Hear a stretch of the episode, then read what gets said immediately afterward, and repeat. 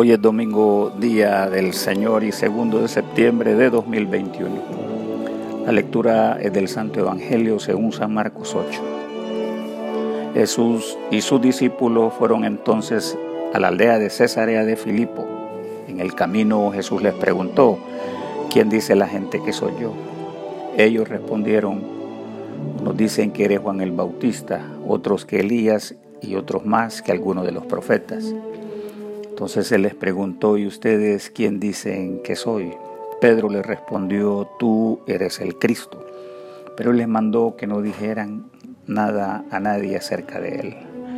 Jesús comenzó entonces a enseñarles que era necesario que el Hijo del Hombre sufriera mucho y fuera desechado por los ancianos, los principales sacerdotes y los escribas, que tenía que morir y resucitar después de tres días. Esto se lo dijo con toda franqueza, pero Pedro lo llevó aparte y comenzó a reconvenirlo. Entonces Jesús se volvió a ver a los discípulos y reprendió a Pedro. Le dijo, aléjate de mi vista, Satanás. Tú no piensas en las cosas de Dios, sino en cuestiones humanas. Luego llamó a la gente y a sus discípulos y les dijo, si alguno quiere seguirme, niéguese a sí mismo, tome su cruz y sígame. Porque todo el que quiera salvar su vida la perderá todo el que pierda su vida por causa de mí y del Evangelio, la salvará. Porque de qué le sirve a uno ganarse al mundo si pierde su alma? ¿O qué puede dar uno a cambio de su alma? Si en esta generación adúltera y pecadora alguien se avergüenza de mí y de mis palabras, también el Hijo del Hombre se avergonzará de él cuando venga en la gloria de su Padre con los santos ángeles. Esta es la palabra del Señor. Jesús, negación, cruz y continuidad. Jesús, ¿quién soy yo para ti? La pregunta de Jesús tiene intenciones profundas sobre la espiritualidad de integración del ser humano al proyecto mismo de Dios. Acerca al hombre a la convicción y afirmación de la Santísima Fe.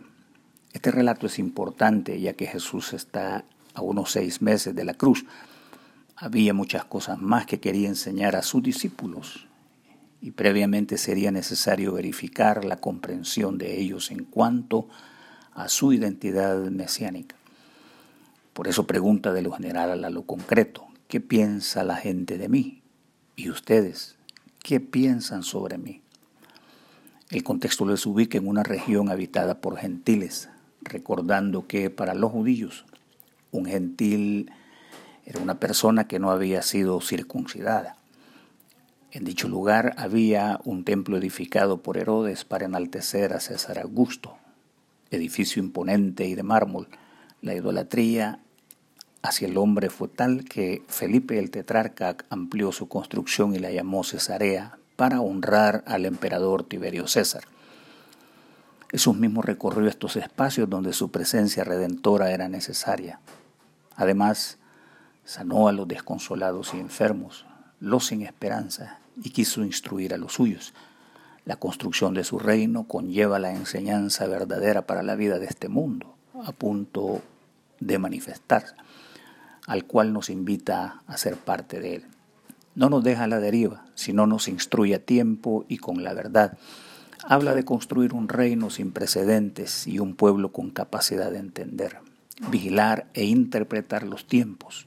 Dice el salmista, si el Señor no construye su casa, en vano trabajan los albañiles.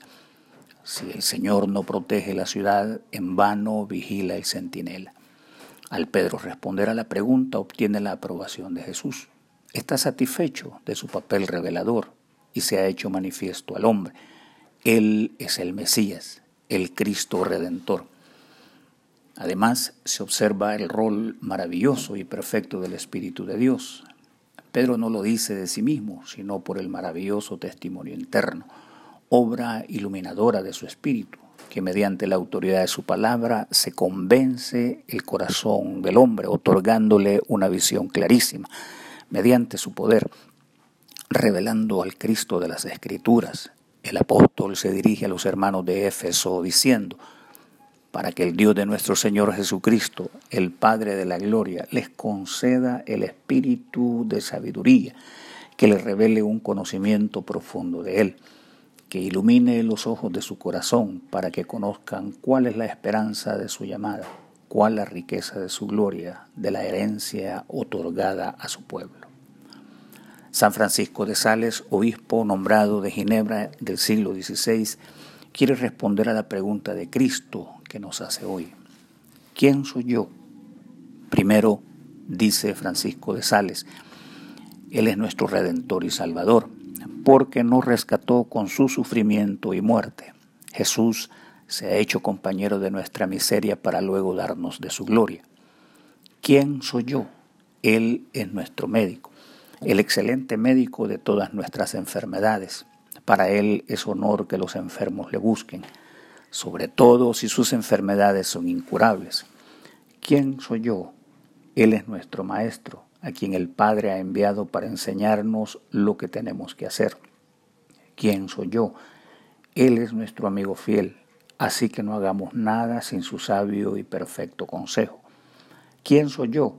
Él es nuestro guía, porque nos lleva de la mano.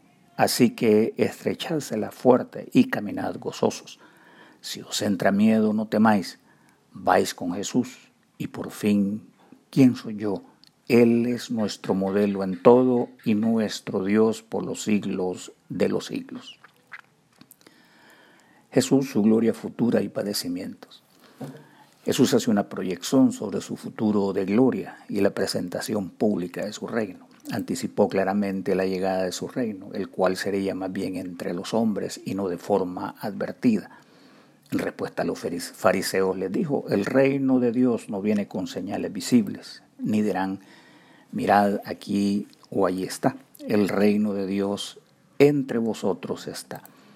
Esto contrasta con la percepción de sus seguidores, primero por las ideas preconcebidas del reino terrenal, como hoy también nos gusta imitar desde la iglesia la lucidez de gran pompa, inauguración pública, el despliegue de poder y la magnificencia de las riquezas terrenales.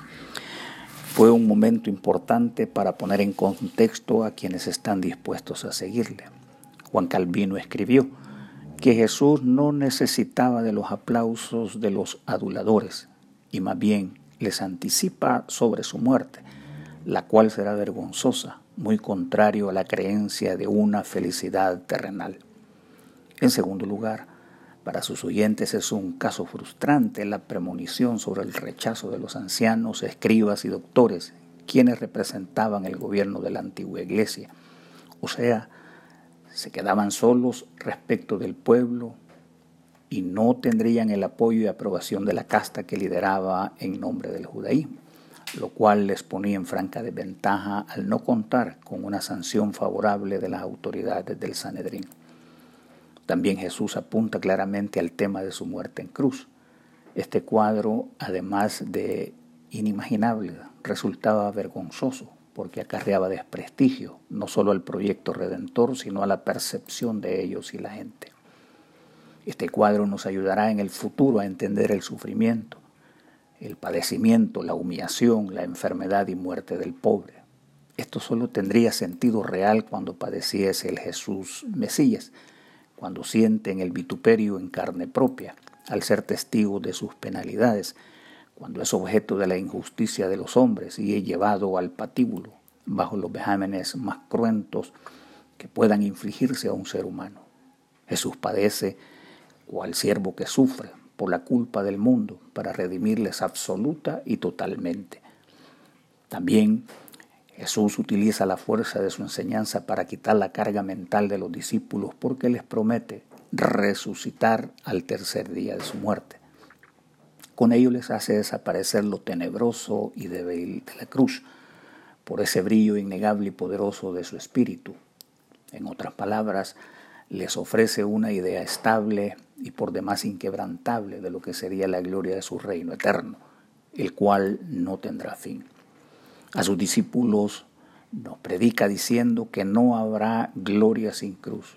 A Pedro le reprocha por su apego a lo terreno y seguir el consejo de este mundo, el cual siempre nos pedirá oponernos al sufrimiento y la cruz, promoviendo la búsqueda de la gloria y vanidad de esta vida. Nos aconseja pensar como Dios y no como lo hacen los hombres. Jesús conoce que no hay indignidad en el sufrimiento, ni en la muerte con penalidades. Es muy extraño la contradicción que el hombre puede vivir indignamente, pero éste reclama morir con cierta dignidad en cementerios y ceremonias que digan mucho de sí mismo y su honorabilidad. Pablo en su inquebrantable esperanza nos recuerda, animando nuestro destino eterno y exaltando nuestra fe en Cristo. Por tanto, al Rey de los siglos, al Dios único, que vive más allá del tiempo y de lo que se ve, sea honor y gloria por los siglos de los siglos. Amén. Jesús, negación, cruz y continuidad. En nuestra relación discipular Jesús plantea el triple criterio importante para el discípulo cristiano, o sea, nuestro compromiso de vida. Negarnos a nosotros mismos, tomar voluntariamente nuestra propia cruz y seguir a Jesús indefinidamente. Es un desafío esencial que nos identifica e integra con Cristo y su destino celestial. En primer lugar, nos hace un desafío a la negación, apartar nuestras preferencias personales y anhelar la de los demás, ceder nuestro lugar a las alegrías y ofrecimientos de la vida terrena con sus beneficios placenteros, y nos recuerda que no nos vale de nada ganar al mundo y perder nuestra alma. La renuncia extrema es uno de los desafíos más cruentos para el discípulo de Cristo. Aquellos ejercicios ignacianos nos ayudan al respecto. Un postulado propone la necesidad de decidir bajo el principio del discernimiento, el cual debe llevarnos a un juicio correcto sobre elegir y, además, elegir bien. No renunciar a ciegas.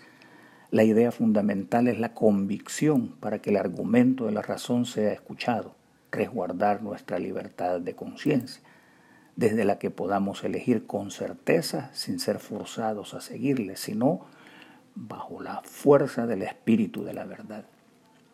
En segundo lugar, Jesús nos invita a reconocer y llevar pacientemente nuestra cruz. Decía el connotado Juan Crisóstomo, que a nadie le suban los colores a la cara por los signos de nuestra salvación. La cruz de Cristo es fuente de todo bien Llevemos pues la cruz como una corona de gloria. Esa cruz es signo de nuestra victoria. Aunque no muchos comprendemos la importancia, recordemos que la cruz es vitalidad en mi caminar. Es señal para mi identidad cristiana, es puente para mi comunión con Cristo, es desafío viviente de amor al prójimo, es integración a la fila de redimidos que a diario toman esa cruz para hallar sentido y respuesta a la vida cansada del actual mundo. La cruz es señal de muerte para el discípulo, lo cual no ha cambiado, recordándonos que debemos menguar y Cristo crecer en nosotros. Pablo dijo, porque para mí el vivir es Cristo y el morir es ganancia. Finalmente, esta proclamación nos hace un llamado a seguir a Cristo, no reparando en las circunstancias por traumáticas que se presenten. Llamados somos a proseguir, asimilando su vida ejemplar, su sencillez, seguir su porte moral sin par. Él espera nuestra respuesta. Confía que el arma de la razón nos ayude y esencialmente el poder inequívoco de su inigualable espíritu de vida, que nos urge a tomar con seriedad esta enseñanza expuesta. Finalmente nos impulsa el soporte del texto del tiempo verbal aoristo que aparece en la afirmación de Cristo. Nos denota una acción decisiva, inmediata y puntual. Es un llamado que no debemos poner en la bandeja de espera. Es una orden inmediata. El ejemplo de Pedro es inmejorable. A pesar de lo fuerte del panorama, se arma de humildad y prosigue su recorrido por el camino que es verdad y vida. Negación, cruz y continuidad es entrega y consagración al hombre sin Dios, a todo vulnerable, a nuestro prójimo, cada día de nuestra vida, sin demora alguna. el apóstol en el ocaso de su vida escribe, resistir firmes en la fe, sabiendo que sus hermanos, esparcidos por el mundo, soportan los mismos sufrimientos. Oremos. Oh Dios, puesto que sin ti no podemos complacerte, concede por tu misericordia que tu Espíritu Santo dirija y gobierne nuestros corazones para llevar nuestra cruz, renunciar a nosotros mismos y seguirte. Por Jesucristo nuestro Señor, que vive y reina contigo, y el Espíritu Santo, un solo Dios, ahora y por siempre. Amén.